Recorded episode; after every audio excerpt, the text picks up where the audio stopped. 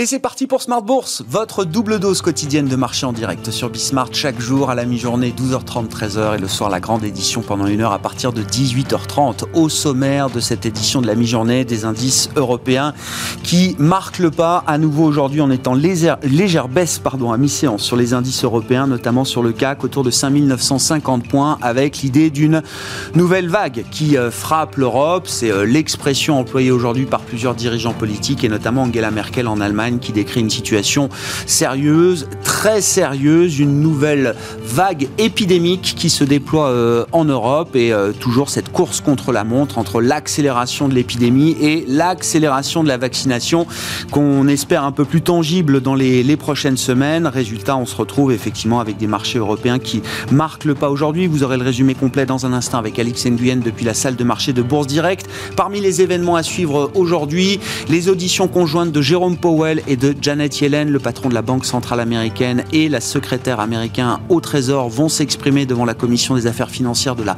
Chambre des représentants aujourd'hui et demain devant la commission bancaire du Sénat pour faire le point sur la, stratégie monétaire et la stratégie économique des États-Unis alors que la prochaine étape euh, doit être le plan d'infrastructure. Pardon.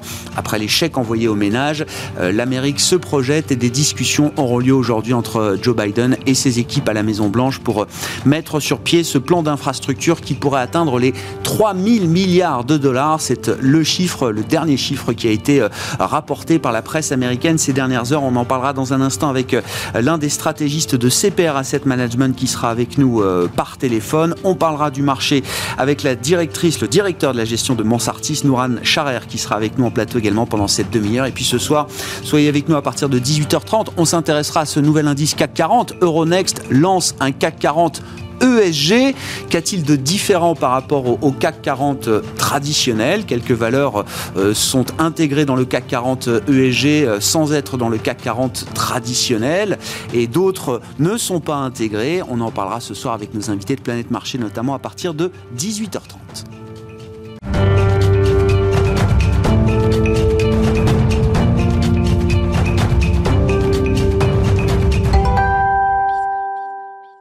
Tendance, mon ami, en fil rouge tout au long de la journée sur Bismarck, les infos clés à mi-séance sur les marchés européens. C'est avec Alix Nguyen depuis la salle de marché de Bourse Direct. La bourse de Paris en recul à la mi-journée sur fond d'inquiétude en Europe où les restrictions sanitaires se multiplient dans l'espoir de contrer une troisième vague. L'Allemagne a d'ailleurs annoncé un prolongement de ces mesures de restriction jusqu'à la mi-avril, dont un confinement strict entre les 1er et 5 avril.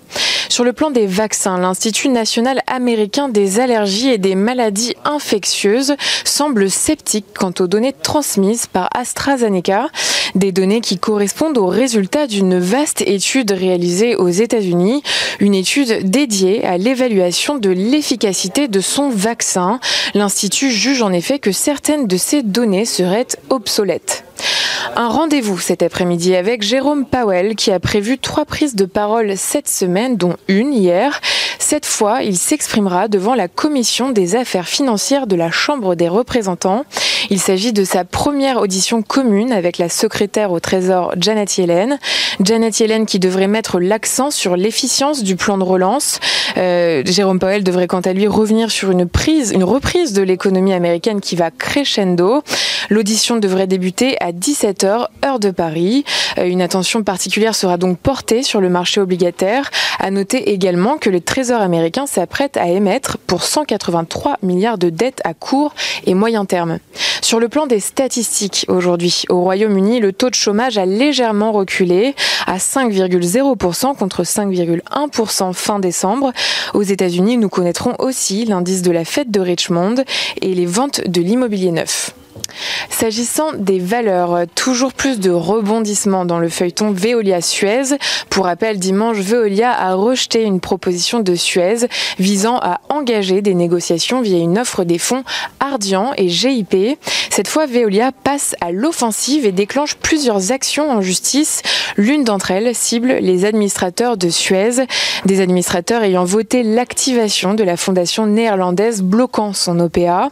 Veolia envisage de leur réclamer plusieurs centaines de millions d'euros en réparation du préjudice financier. Air Liquide s'engage et se fixe pour objectif d'atteindre la neutralité carbone d'ici 2050 avec deux grandes étapes intermédiaires en 2025 et 2035. Trigano fait état d'une croissance de 17,6% de son chiffre d'affaires au premier semestre 2020-2021 à 1,4 milliard d'euros. Saint-Gobain a conclu aux États-Unis un accord d'achat d'énergie pour une période de 12 ans avec Invenergy. Streamwide a dévoilé des profits 2020 en forte hausse. Son résultat net en ressort multiplié par 2,9 à 3,3 millions d'euros. Total et Shenergy Group, le principal acteur du secteur de l'énergie à Shanghai, ont conclu des accords portant sur la fourniture par Total de gaz naturel liquéfié pour des volumes allant jusqu'à 1,4 million de tonnes par an. Pour l'exercice du premier trimestre 2020, Trigano a réalisé un chiffre d'affaires de 1,37 milliard d'euros en hausse de 17,6% à données publiées. Valeo intègre le nouvel indice CAC 40 ESG. Il regroupe 40 sociétés qui ont démontré les meilleures pratiques d'un point de vue environnemental, social et de gouvernance. GameStop enfin dévoilera ses comptes du quatrième trimestre, soit la première mise à jour depuis la crise des ventes à découvert en début d'année. Alice Nguyen qui nous accompagne en fil rouge tout au long de la journée sur Bismarck depuis la salle de marché de Bourse Directe.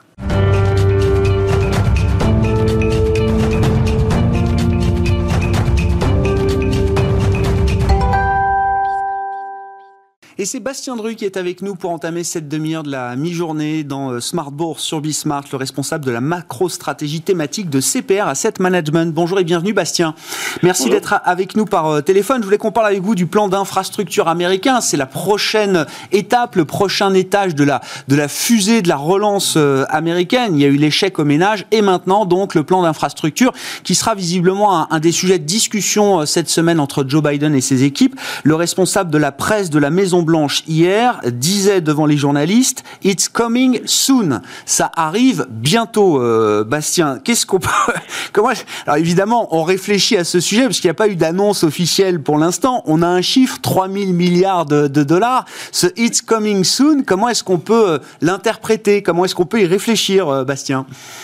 Je crois que c'est les, détails qui arrivent bientôt. on va avoir un petit peu plus de détails cette semaine parce que là, c'est quand même les choses restent quand même euh, assez floues pour le moment. Dans les promesses de campagne de Joe Biden, il y avait un plan de 2000 milliards et là maintenant on passe sur un plan de 3000 milliards, donc on ne sait pas exactement quelle, quelle, est la composition. Et puis euh, surtout, même si on a les détails cette semaine, l'adoption euh, de, de, ce plan devra prendre quand même un peu de temps.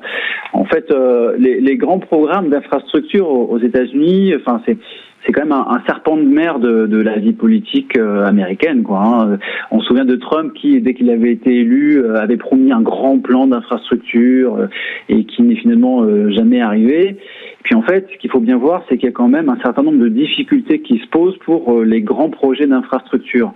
L'un des, l'un des problèmes, c'est que les infrastructures publiques aux États-Unis, elles appartiennent largement aux collectivités locales et qu'il n'y a que 7% des infrastructures publiques qui appartiennent à l'État fédéral et puis si on prend par exemple les routes et les autoroutes, c'est seulement 1%. Euh, quoi. Donc on est vraiment sur, sur un modèle où l'État fédéral octroie des subventions aux collectivités locales, mais ne possède pas d'infrastructure. Et euh, il peut intervenir via, via, la, via la régulation. Donc euh, ça rend quand même compliqué pour une administration fédérale de décider de, de, grands travaux toute seule. Donc il va falloir discuter, négocier avec le gouvernement, avec les gouverneurs pardon, et, et les maires. Et évidemment, ben, ça va prendre quand même un petit peu de temps. Et après, ça pose aussi, euh, les, enfin, ce qui, ce qui prendra aussi un peu de temps, c'est euh, comment ce plan d'infrastructure sera financé. Parce que là, euh, tous les plans de soutien budgétaire de, de l'année dernière, de 2020, plus les, le plan Biden de 1900 milliards, tout a été financé par de la dette. Et dans le programme de Biden, l'idée, c'était que le, le, le plan d'infrastructure soit financé par des hausses d'impôts. Donc, euh, enfin, c'est sympa, c'est facile de dire qu'on va financer avec des impôts, mais euh, quels impôts? Et en fait, là-dessus, il y a, y a aucun, euh, aucun, aucun consensus qui, qui, existe. on a parlé de, la hausse de l'impôt sur la société, on a parlé de la hausse de l'imposition des ménages les plus fortunés, on a parlé aussi d'une possible hausse des, des, des, taxes sur l'essence ou d'une possible taxe carbone. Et euh, là, on sent bien qu'il n'y a vraiment aucun consensus entre les démocrates eux-mêmes, ni, euh, enfin, et encore moins entre les démocrates et les républicains, quoi. Et je dirais que finalement, euh, la, la, la, dernière grande difficulté qui se pose pour ce gros projet d'infrastructure, c'est bah, la très très forte polarisation de la vie politique américaine. Mmh. Il n'y a déjà pas de consensus entre les républicains et les démocrates sur les impôts, mais il n'y a pas non plus de, de consensus sur les priorités qu'il doit y avoir en termes de dépenses dans, dans ce programme d'infrastructure.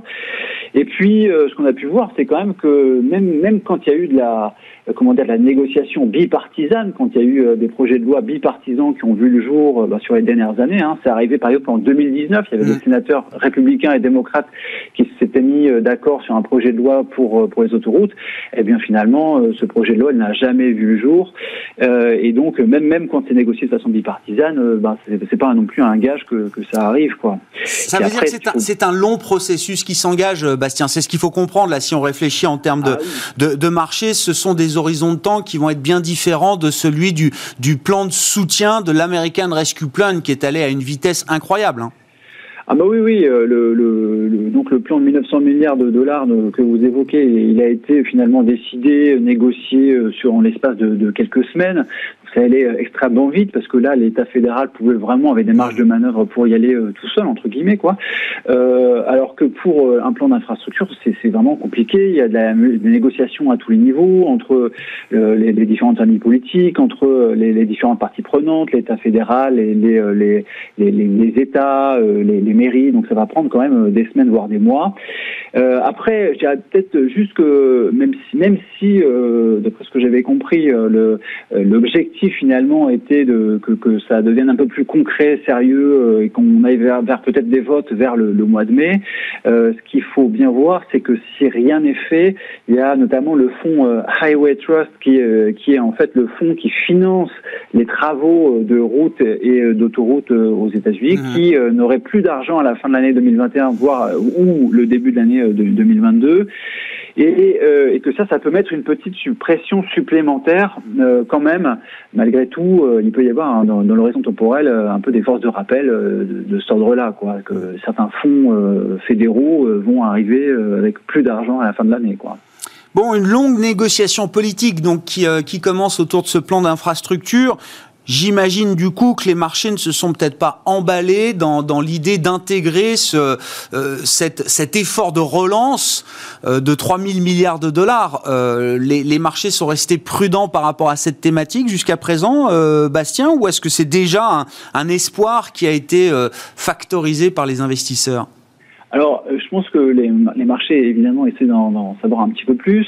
Euh, ce qu'on a pu voir, évidemment, sur, on va dire, sur les six derniers mois, c'est qu'on a eu une performance de, par exemple, des actions euh, green tech, clean energy, énergie propre, qui ont très fortement augmenté aux États-Unis. Bon, il y a eu une petite, une petite correction depuis, depuis le mois de février. après, ce qu'il faut voir, donc il y a déjà un peu d'anticipation de, de, ce programme d'infrastructure qui qui est déjà, qui est déjà en place. Après, euh, je pense que les marchés attendent vraiment d'avoir des détails très concrets sur euh, l'organisation du plan, l'articulation du plan. Est-ce qu'il a vraiment des chances de passer? Est-ce qu'il a des chances de passer dans les dans les montants qui sont euh, évoqués?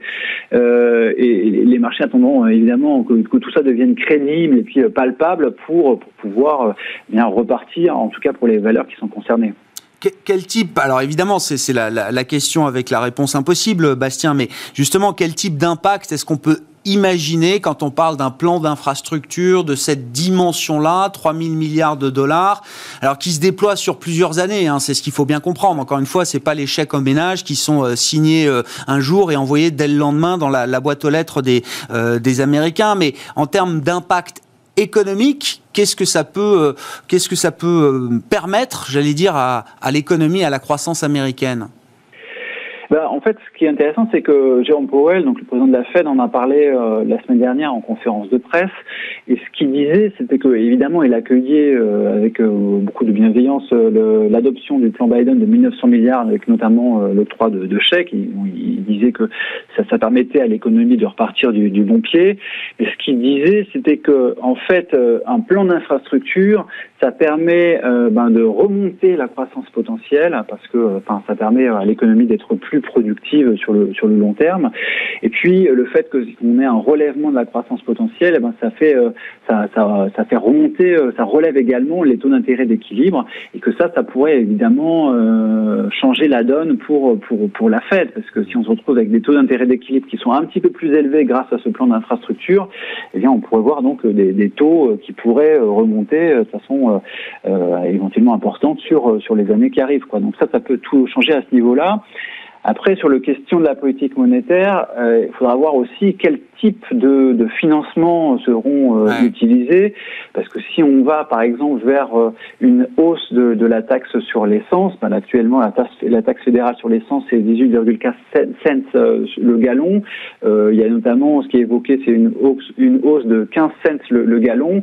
Et là, j'ai calculé que une hausse de cet ordre-là, de taxe sur l'essence de cet ordre-là, ça impliquerait une augmentation, une accélération de l'inflation d'un demi-point de pourcentage. Quoi. Donc, sans compter les effets de second tour. Donc il peut aussi y avoir euh, un effet non, non, prévu qui serait une accélération de l'inflation causée par euh, la hausse de certaines taxes. Quoi. Donc, euh, donc ça aussi, ça pourrait éventuellement jouer dans, le de, de, de taux qui augmenterait un petit peu. Un enjeu majeur, effectivement, on verra quelles sont les, discussions, les détails qui pourront être euh, délivrés peut-être euh, par l'administration américaine autour de ce, ce projet de plan d'infrastructure, on va l'appeler comme ça, euh, à ce stade cette semaine, puisque des discussions sont prévues entre Joe Biden et ses équipes à ce sujet. It's coming soon, nous disait, donc je le rappelle hier, le responsable presse de la Maison-Blanche. Merci beaucoup, Bastien. Bastien Druc est avec nous par téléphone, le responsable de la macro-stratégie thématique de CPR Asset Management. me.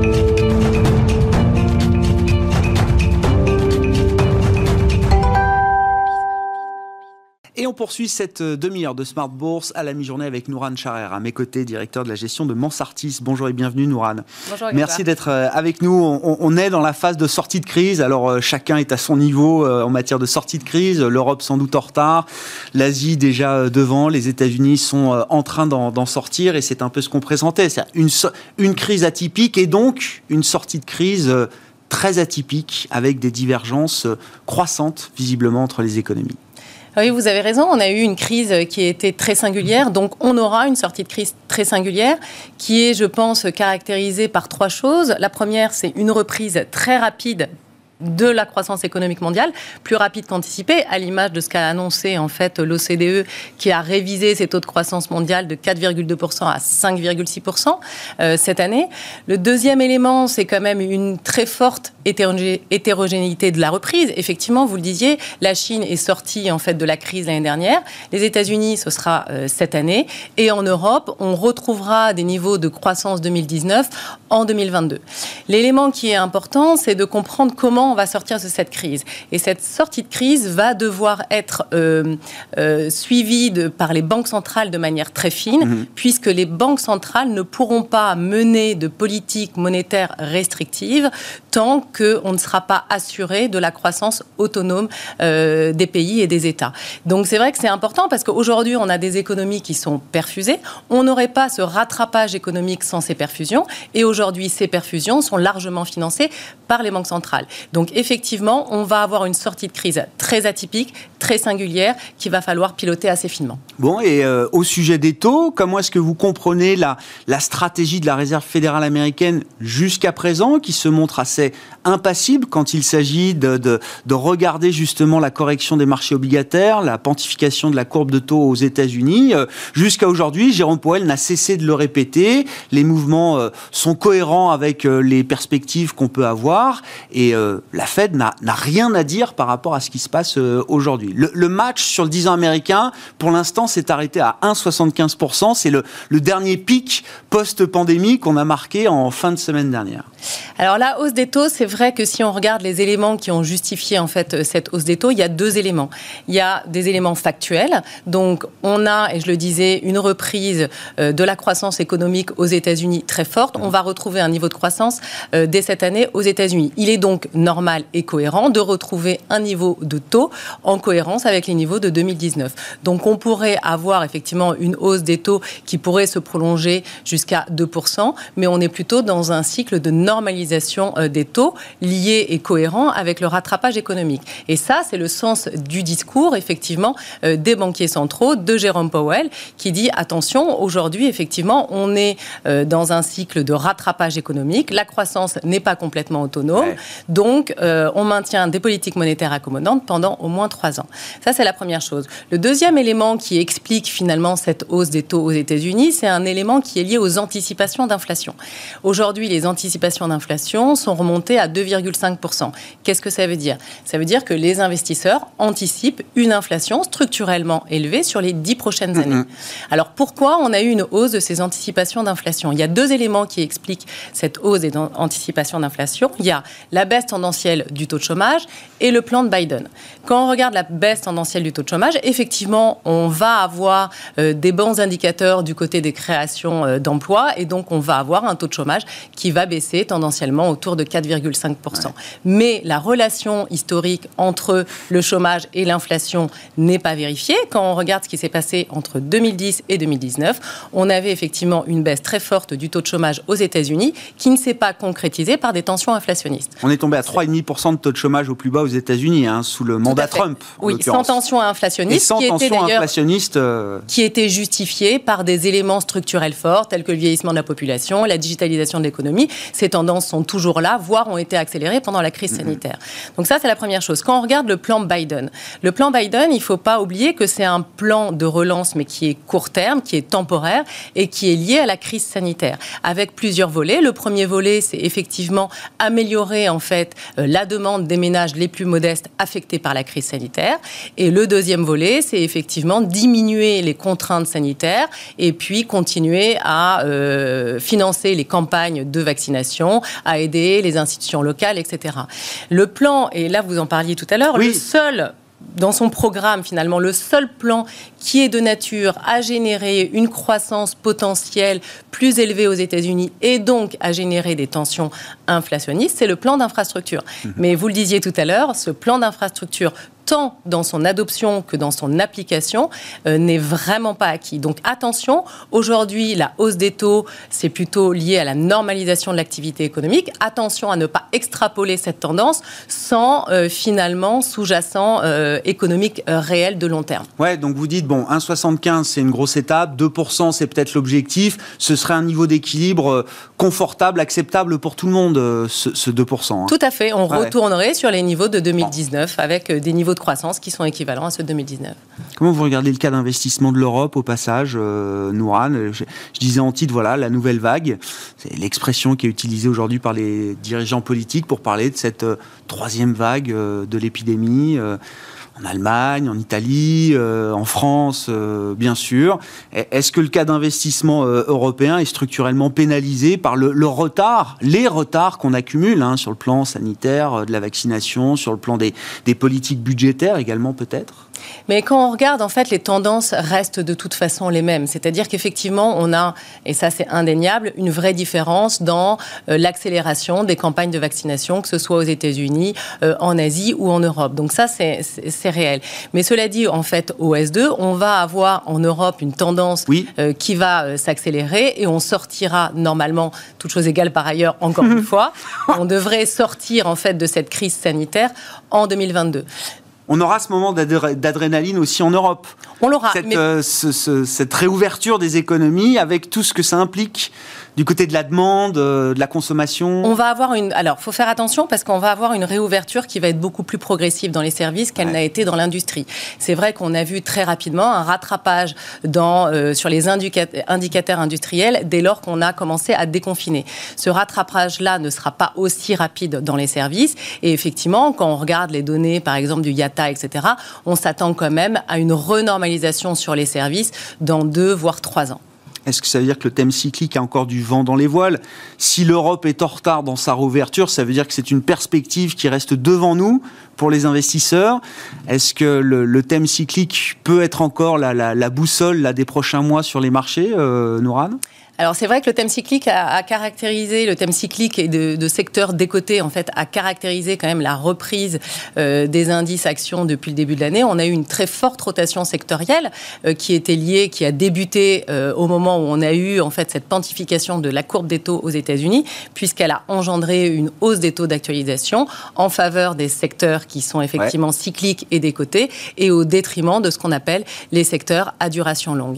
Alors il faut distinguer peut-être deux types de secteurs il y a les secteurs qui sont structurellement décotés justifié par, des, euh, par les fondamentaux. Là, on va retrouver plutôt les secteurs pétroliers ou le secteur bancaire. Mhm. La question, c'est de savoir est-ce qu'aujourd'hui, les tendances de fonds structurels et l'environnement économique va amener ces secteurs, par exemple le secteur bancaire, à retrouver des niveaux de rentabilité historiques?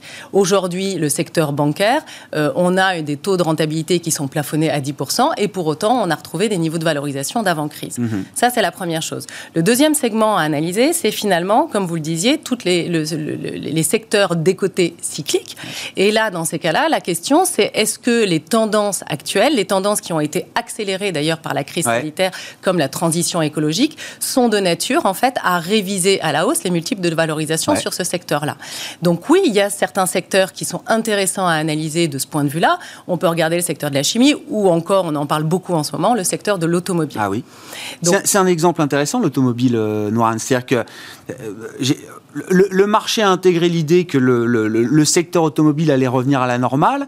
Et en plus, on est en train d'intégrer aujourd'hui une nouvelle perspective liée alors à la transition énergétique et à, l'électrique, en, l'occurrence, dans le véhicule. Mais quand on regarde le secteur automobile, effectivement, il y a, trois choses qui sont importantes à retenir. C'est le virage stratégique qui a été pris par l'ensemble des constructeurs. On l'a vu, en fait, euh, à l'image de BMW dans son communiqué qui, euh, finalement, rejoint un peu les tendances ambitieuses de Volkswagen dans ce domaine-là. Et on voit les objectifs de BMW, c'est d'avoir, en fait, une flotte électrique de 50 50% en 2030. Mhm. Donc ça, c'est le premier élément. Le deuxième élément, c'est qu'on est face en fait à un secteur qui a euh, fait face à une crise euh, majeure l'année dernière, mais pas seulement. Ça fait trois ans en fait qu'on fait face à une baisse de la production mondiale euh, automobile, et donc ce secteur s'est restructuré, a amélioré en fait. On, on, assiste en fait à une amélioration de l'efficacité opérationnelle et à une diminution des coûts qui pourrait amener ce secteur-là à retrouver des niveaux de marge plus ambitieux que ce qu'on a aujourd'hui. Et puis l'environnement économique aujourd'hui, on sent les constructeurs plutôt très optimistes sur cet environnement économique avec un rebond en fait des ventes qui va d'ailleurs s'accélérer avec la réouverture des économies des concessionnaires sur leurs principaux marchés. Est-ce que c'est un secteur pour lequel on sera prêt à payer des multiples euh, structurellement, historiquement plus élevés? Alors attention parce que les, multiples sur ce secteur sont historiquement faibles et on reste sur des multiples qui restent très faibles par rapport à certains euh, secteurs euh, en croissance, etc. C'est-à-dire qu'aujourd'hui, les valorisations de ce secteur, c'est historiquement c'est 6, 6,5 euh, fois. On pourrait aller payer effectivement éventuellement des multiples plus proches de 7,5, 7, 7,5. Mais, mais, ça reste euh, inférieur, j'allais dire, à la, moyenne du marché d'une certaine manière. Oui, parce qu'on n'est pas sur des croissances qui restent très fortes, on est quand même sur des marges qui restent relativement faibles, mais il est intéressant de mm. analyser en fait ces virages stratégiques qui sont pris par, ces, par ce type de secteur-là, qui reste effectivement très cyclique. Sortie de crise singulière. Merci beaucoup Nouran, merci d'avoir été euh, avec nous pour vous, nous apporter vos, vos éléments d'analyse sur la situation de marché aujourd'hui. Nouran Charer, qui est directeur de la gestion de Mansartis, invité de Smart Bourse à la mi-journée sur Bismarck. On se retrouve ce soir en direct à 18h30.